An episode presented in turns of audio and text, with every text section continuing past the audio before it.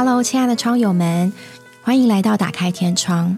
今天我们要聊一个，嗯，有点沉重、有点私密，嗯，可能也有一点禁忌的话题，是关于最近的 Me Too 的风潮。我们都从新闻上，也从身旁的友人听到多多少少关于 Me Too，或者自己经历过的这些事情。那平常。我们不一定特别会去讨论这件事情，但今天呢，嗯，想跟各位窗友聊聊这个话题，聊聊我们对这件事情的感受，还有聊聊对于许多经历过这些事情的人，我们该怎么往前？可不可以请雨珍先跟我们讲讲 “Me Too” 这个风潮是怎么来的呢？呃，“Me Too” 就是我也是它的英文嘛。其实是一场来自一场社会运动，目的是要揭示，就是抗议性别暴力啊、性骚扰和性侵犯。那这个运动是起源于一个社交软体的平台，就是 Twitter。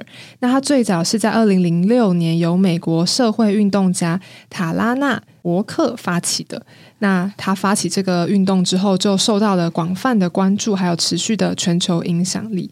那最有名的一个案例，其实就是著名的好莱坞制片人 Harvey 的这个被指控，就是引起了大规模的舆论还有浪潮，才发现原来这么多的女演员在生活和私人生活上都遭受了性骚扰和性侵。那嗯，我在整理这些资料的时候，其实。这个 Me Too 运动的主要目标是要来改变社会对于性暴力的问题的态度和反应。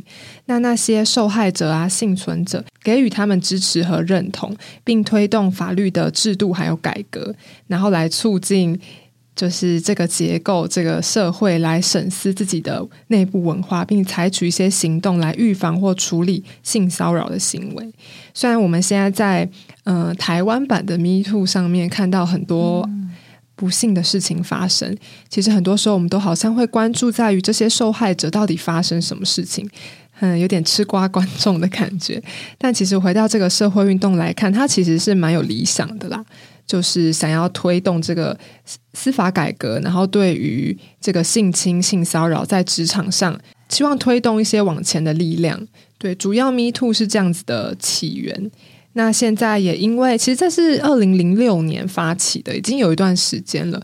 那为什么最近又会被再拿出来讲呢？其实是因为前阵子有一个台剧叫《人选之人》，它里面就有一段故事是说到，呃，这个雅静女主角，然后她对她的老师有一定的崇拜和期待，那老师就借着这个感觉，超越老师跟师生之间啊，老板跟员工之间的。情感，然后也做出了一些事情。那事后，这个女主角才回来反思：哎，这件事情为什么发生在我身上？嗯，所以其实这件事情被拿出来，这个剧一播之后，就有很多的网络的 YouTuber 或是一些曾经也发生过类似状况的女性、男性都有，就开始在脸书，然后在社交平台上面。诉说当时他们不敢说的那一段往事，那也引起了非常非常多的，应该说回响。的确，每次碰到这个事件的时候，他常常都会引发许多受害人他曾经的过往。嗯，所以当有一个事件爆发的时候，就越来越多人很勇敢的把他的故事讲出来。所以这个标签说我也是，其实其实我觉得要一个受害人。他讲出曾经发生在他的事身上的事情，不管或大或小，那真的是需要很大的勇气，真的需要很大的勇气。其实，当我看到这些事件这么这么，就从国外到台湾这么长一段时间，就有时候我也会想到曾经发生在我身上的事情。那我也知道很多的女性朋友，甚至很多窗友们，搞不好你都遇过，就是在你成长过程中遇过类似的事情，可能是一个骚扰，可能是一个惊吓。那发生在我身上的事情呢？是我在高一的时候，就某一天的放学，我就就大概四五点的时候，我就走到学校附近的书店，一家金石堂，我在那里看书。因为我很，我反正就很喜欢去书店。然后本来那个嗯，附近都还有其他的其他人在看书，但是后来我就发现，哎，奇怪，怎么人都不见了？后来我才知道，附近的人，特别是女性，被一个被一个人吓走了。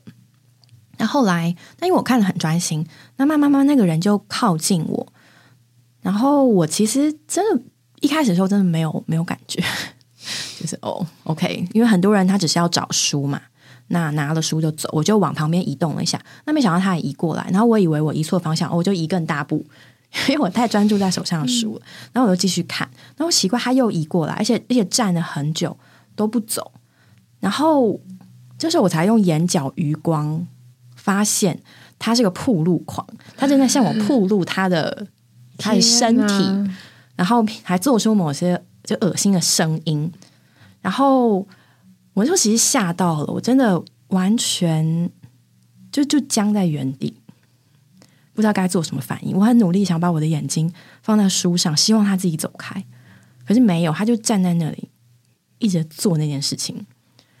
然后我觉得那时候大概有主了保守。我突然一股气上来，就觉得很愤怒。你为什么要对我做这种事情？然后我就猛然抬起头，用很凶狠的眼神瞪着他。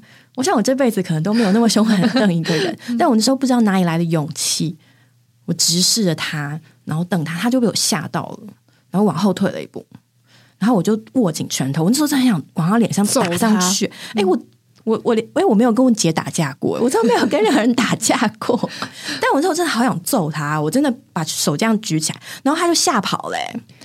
然后但是我太生气，我就追上去。你好有勇气哦！我太生气，我就追上去。然后那个人跑了跟什么样，一边跑一边回头，然后他的身体就像暴露在外。然后讲哦，真的很真的是很夸张。然后我就追着他追出了那个金石堂大门，然后他就往那个街上走。然后，可他一走，我整个人就开始发抖，然后我就开始无法控制的流眼泪，因为我真的太害怕了。然后就是，就就对我来说是一个很大的惊吓。然后我就那时候我才五点吧，然后我就去公车站等公车。可我在等公车的时候，我还是没有办法控制我的眼泪，心有余悸。对，因为就很害怕。然后这时候就有一个路人，就是拿着卫生纸来给我，然后还问我发生什么事情。然后回到家，嗯，我爸妈时候刚好去聚会还什么就不在。我说高一嘛，我姐高三，然后我姐就问我发生什么事情啊？怎么看起来这么狼狈？然后他就端了热了一碗我妈做的鸡汤给我吃，然后跟就是他其实也没有没有怎么样。然后这应该是我印象最深刻的，就是算是骚扰吧，对，算的事情。然后。所以，其实当每次听到这些事情的时候，你很难不去想说，我也曾经遇过危险，遇过骚扰，然后，但我算是得到了保护跟保守吧。今天这个伤害并没有在我身上造成很大的阴影或结果，所以多多少少都会有一种感觉，就是对于我身旁的女性，我相信这些事情是真的，她不会因为你的。嗯，外表、穿着，或者是发生在什么地方，就是这件事情是会发生的。这个世界是有那个恶的存在的。对，就是其实我有时候也觉得这些事情好像离我很遥远。就是在我小时候，因为在一个很健康的环境下长大啊，身旁的人也都哦很友善，所以其实当我也是第一次听到这样的事情的时候。也觉得蛮惊吓的，就是我本身是没有发生过类似的状况，但是我的同学们有过。我记得是在有一次的餐会上面，然后因为那时候即将面临毕业季，那我们就几个比较要好的女生同学一起出来吃吃饭啊，聊聊天，就谈心这样。然后有，然后就忽然有一个女生就开始哭，然后我们大家都不知道发生什么事，因为非常忽然，那个聚会原本是很很欢乐的，然后很温馨。然后大家就在问他发生什么事啊？怎么了？然后他才把遇到的一些情形讲出来。当然就不说是什么事情了，反正就是也是上对下的这种感觉。对，那他也不知道怎么办，因为对方比他年长，对方也算是蛮值得人尊敬的一个人。那他说出来的时候，我们大家都非常的惊讶。那我们也不知道该怎么样安慰他。这时候又有另外一个女生。也哭了，原来他们两个发生了一样的事情，就在我们的校园里面。然后我当下实在是非常冲击。经过那一次之后，我才知道原来这件事情真的发生在离我很近、好近、好近的地方。我在上学的过程中是会常常遇到这些人，所以其实虽然不是发生在我身上，但我觉得不是每一个人都能释怀，或是每个人都能放下你曾经发生的这些事情。那我也听到这些事情，我也觉得很遗憾，也很难过，因为我其实不能做什么。这几年，然后他他们都走出来了，那是好的，是幸运的。但其实还有许多的人，他是留在这个阴影里面，久久不能自拔的。那个事情，那一段回忆，对他们来说，就像一段创伤一样。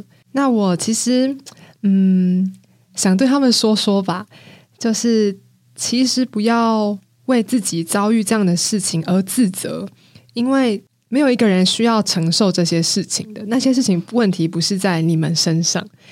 其实很多人都觉得，其实说出口之后并未感到轻松，只是承担这一切的开始。所以无论如何，我觉得想用什么方式表达，无论是 me too 也好，无论是和你身边亲近的人说也好，都不要检讨自己是不是做错了什么，因为你没有必要承担这一切。无论你怎么选择，你都已经尽力了。那也知道你并非孤单一个人，这个世界上还是有在乎你的人，重视你声音的人，更有一群人是能够理解你的遭遇。就是无论你如何的做选择，希望都能在一个你安全且自在的环境开始发生，那也有更高的几率能够被好好的接住。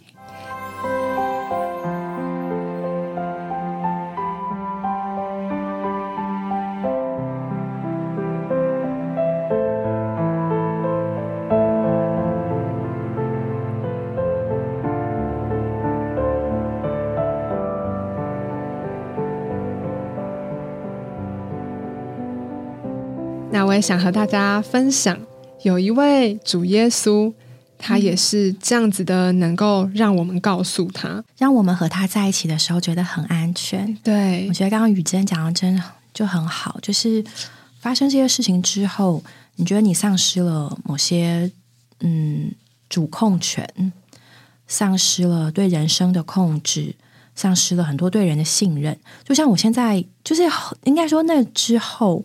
就是我进是，我我没有再进过那家书店了。就是，但是，但是每次看书或是挑东西的时候，我就会非常注意身旁的人有阴影。对，你只要有人离你太近，你立刻就嗯停下动作，就再也没有办法那么好像无所顾忌的嗯看着我的书。然后，或者是说你在公车上遇过一次骚扰，那。就就从此你就会一直注意，嗯，但也从此呢，当你当我在看到那个公车上那个性骚扰防治铃的时候，其实会有一种感觉，就是，嗯，这个世界这个社会还是还是安全的，还是有人他在意发生在我们身上这些事情，还是有人在意不要这些事情再度的发生。对，其实。真的，虽然觉得好像还有很长的一段路要走，但其实我们都是希望更往前的。这个社会上一定不止我们是这样想的，还有更多更多人在意你所发生的事情。刚才想和大家分享的就是我们这位主耶稣。当你发生这件事，或是你身旁的好朋友发生这件事情的时候，不妨告诉这位主耶稣。为什么会想要说主耶稣呢？在马太福音十四章一至十二节那里发生了一件事情，就是当时的王希律他把施浸者约翰给砍头了。那其实那时候有一般的人是追随约翰的人，是他的门徒。那这些人知道约翰被砍头之后，就非常的伤心，所以约翰的门徒来就把这个尸首领去埋葬了。他们做的第二件事是什么呢？他们是去告诉耶稣。从这个故事，我们可以看见，这位主是可以告诉他的，无论你的事情大或小，没有一件事情他是不肯听的。他愿意听你发生的一切事情。你看看约翰的门徒们，他们的先生被杀死，他们怎么能不伤心呢？追随的人不见了，他们的未来在哪里？他们接下来的路该怎么走？他们根本不知道。但他们没有做这些规划等等，他们是去告诉耶稣，告诉耶稣他们。心里的难过，告诉耶稣他们的软弱，所以我们的伤心，我们的一切事，其实都可以告诉主。你也许不知道怎么跟你身旁的人说，但这位主知道你心里发生的一切事，他能体会并在意你的任何事，并有这样的心肠能够接住你。有时候你觉得好像因为发生这件事情，什么东西失去了，就像约翰死了一样，这个感觉叫你失望，叫你觉得天好像没有蓝色的，所有的景物都没有生气，你找不到出路。但当我们来到主面前，我们有一次的诉说，有一次的倾心，就能跟这位主有多一次的亲密和认识。他能安慰你，他能扶助你。你能在他面前流泪，你能将你一切一切的秘密都跟这位主谈一谈。所以真的很遗憾发生这些事，但我觉得今天可以给大家一条简单的路，可以告诉这位爱我们的主，他在意你身上发生的任何事。嗯，真的也很奇妙。我记得我那时候就是不是情绪蛮崩溃的嘛，然后路上就有一个路人安慰我，给我卫生纸，然后回到家中，我姐姐就。安慰我，虽然她真的不知道讲什么。然后后来我就打电话给我爸妈，他们就陪我祷告。那真的很奇妙，就是他们陪我祷告之后，我就我整个心就就就就能够安静下来，就没有那种很惊吓的感觉了。神用那个说不出来的平安来保守了我。对呀，我觉得今天，嗯，我们身旁的人，我们的主耶稣，就他当初呢，怎么给了我一个。安全网接住我，我希望我们今天也可以成为这样的人。当我们身旁的人遭遇这些伤害的时候，我们也可以接住他们。所以，其实今天我其实有点犹豫，犹豫了很久，想说，嗯，要不要讲出这个从前的经历呢？毕竟这种事情讲出来，其实并没有特别好受，或是特别益处。但是，我觉得有一天我会告诉我的女儿我所遭遇过的事情。那告诉她一个很大的原因就是。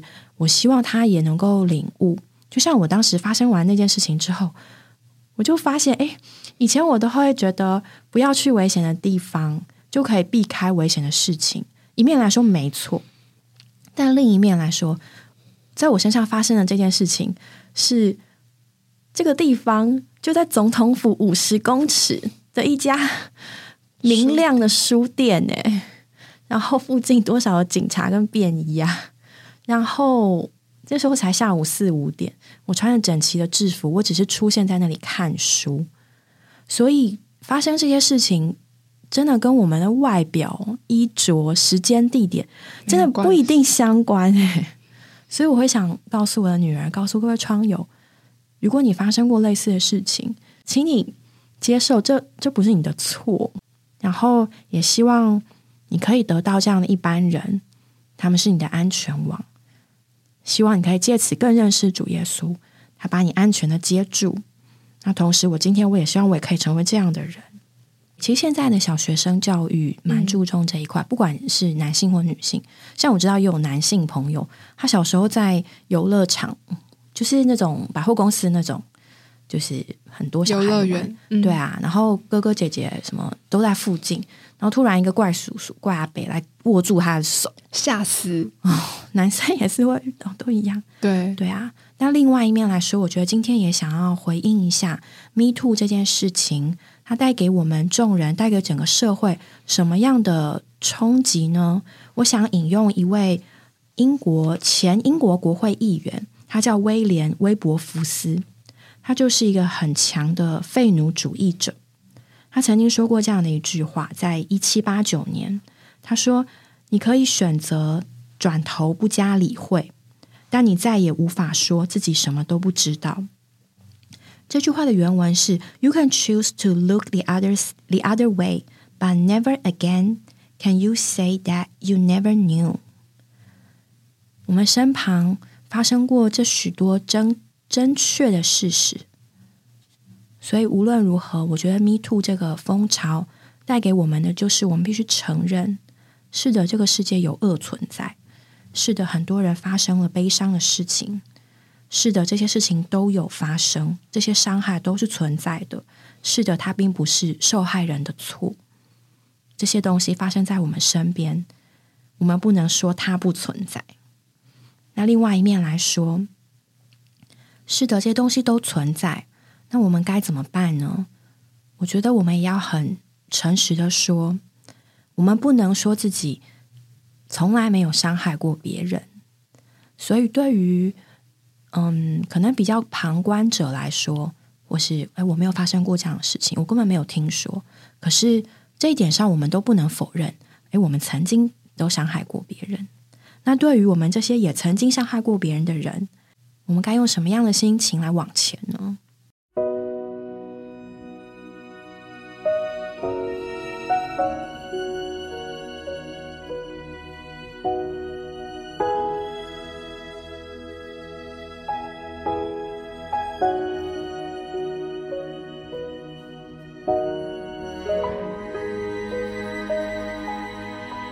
不是说我们能够就是去批评、批判这件事情，也不是说我们今天要来解决这件事情。我们知道我们还有好好长一段路要走，我们只能求主保守我们的心一直在正路上，也求主保守我们身边的人能够一直在安全网里面。我们不能控制未来会发生什么事，我们认识这个世界上是真真实的有恶存在，但我们也不要对这个社会就失去希望。其实处处还是存在着盼望的。当我们回头看这些伤心的事，但我们也可以看见，其实有一群的人一直在这里支持着我们，有一群人一直在希望这个社会、这个世界更好。我们可以看见他们，或者说，我们可以把专注放在这些事上，说不定真的有出路，能够叫我们更往前。嗯，我是宁愿相信这个人的心是善良的，是我也是，对。会怎么说呢？也许有些行为或是语言，在过去的年代觉得无可厚非，只是开开玩笑。但现在随着时代的演变，自我意识的提升，对彼此之间性别这个尊重，就是大家慢慢慢慢开始意识到，哎，这样会让别人感觉不舒服。所以我觉得在这一面上啊，这个 Me Too 这件事情带给我们也是一种反思。就是我开始发现，哦，这样是不尊重人的行为。可能有些人他真的打从心底不知道、无知，或者是他没有意识到这样原来让原来让人不舒服。但是借着这些过程，就开始知道我不应该这样做，我不应该这样说。那所以，我姑且相信很多人会在这个过程中得到，嗯，学到东西吧。嗯，我其实想讲一个 John Newton 的故事。基督徒都会知道《Amazing Grace》这首诗歌。那你知道写这首诗歌的 John Newton，他曾经是一个贩卖奴隶的船长，应该说大富吧？他可能好好像没有升到船长啊，有有有有升到有升到好。OK，John Newton 他生长在一个很虔诚的家庭里面，但是他年轻的时候是花天酒地、吃喝玩乐、吃喝嫖赌。那一直到他。在几次遇见主的经历之后，他整个人呢就开始转向神，并且向神悔改。他原先是贩卖奴隶，做这个贩卖奴隶的生意，但是后来当他被神摸着几次之后，他就放弃了这样的工作，辞去了船长的职务，在圣公会担任圣职，然后终身致力于反对蓄奴制度。前面提到的威廉，他就是 John Newton。在年轻的哦，就他就是遇见 John Newton 的一个人，然后 John Newton 就很支持威廉继续推动废奴的法案。那当时真是很不容易，推行了很多次都不成功。那 John Newton 有一句蛮有名的话，他写在《论非洲黑奴贸易》这本书。他说：“如果我当时像现在一样，知道这件事不但不合法，而且根本就是个错误，我一定早就洗手不干。”但那时候的我脑子里却没有任何一点罪恶感。他是这句话写在一七八八年。我相信，嗯，很多人或是很多情况之下，我们脑子里可能，当我们伤害别人的时候，我们那个时候脑子里是没有罪恶感的。他当时没有意识到蓄奴这件事情的错误。那我想，的确也有很多人并没有意识到这件事情的伤害。所以，同理，我想说的是，我们可能当时候伤害别人的时候没有感觉，没有罪恶感。但是，John Newton 他遇见神了。这位神，他不仅成为那些受伤害之人的安慰，他也成为那些伤害之人的真正的公义跟真正的，嗯，姑且说矫正嘛，或正途。他使一个在黑暗中的人，对这件事情没有感觉的人，他转到了光明中，他洗手不干，然后呢，倡导废奴，所以在他身上有一个很强的转。我觉得我们所信的主耶稣是这样的一位，他把光带给我们，不仅是安慰，还叫我们从黑暗转到光中。所以他在他的墓志铭哦，他写了很有名的话。这个 John Newton 的墓志铭是他自己写的。他说：“嗯，大意就是约翰牛顿牧师从前是一个犯罪、作恶、不信神的人，曾在非洲做奴隶主，但借着救主耶稣基督的丰盛怜悯，得蒙保守并赦罪，指派宣传福音。”据说他还交代后人，除了这个墓墓碑之外，这个墓志铭之外，他所有跟他相关的纪念东西都不要。他觉得自己唯一值得纪念的，就是一个罪人蒙了神的恩，罪大恶极，贩卖奴隶，置人生命与网图的人。因着神的恩，我成了我今天这个人。我希望这也可以成为我们的话。其实我们在这里，也都是因为神的恩。就像他写下 “Amazing Grace” 一样，神的恩使他成了今天这个人。同样的，我觉得我们要怎么往前呢？神给我们安慰，给我们光，他的恩典使我们成了我们今天这个人。想跟大家读读这首诗歌的几节好吗？中文译作“惊人恩典”或“奇异恩典”。第一节说：“惊人恩典何等甘甜，来救无赖如我。”前曾失落，今被寻见；前忙，今不摸索。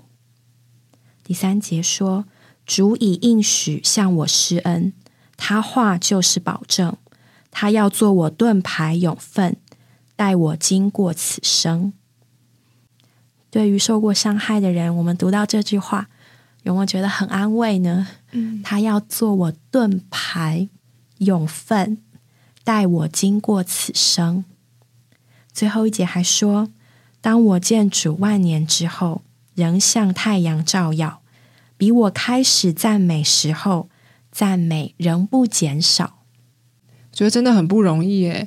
其实靠外面的律法啊、教育什么等等的，都很难做到这件事情。但今天他有一个关键，就是他遇见主了，主就亲自来这里修直他的途径。改变他的心思。今天我们也可以让主来修直我们心里每一个部分。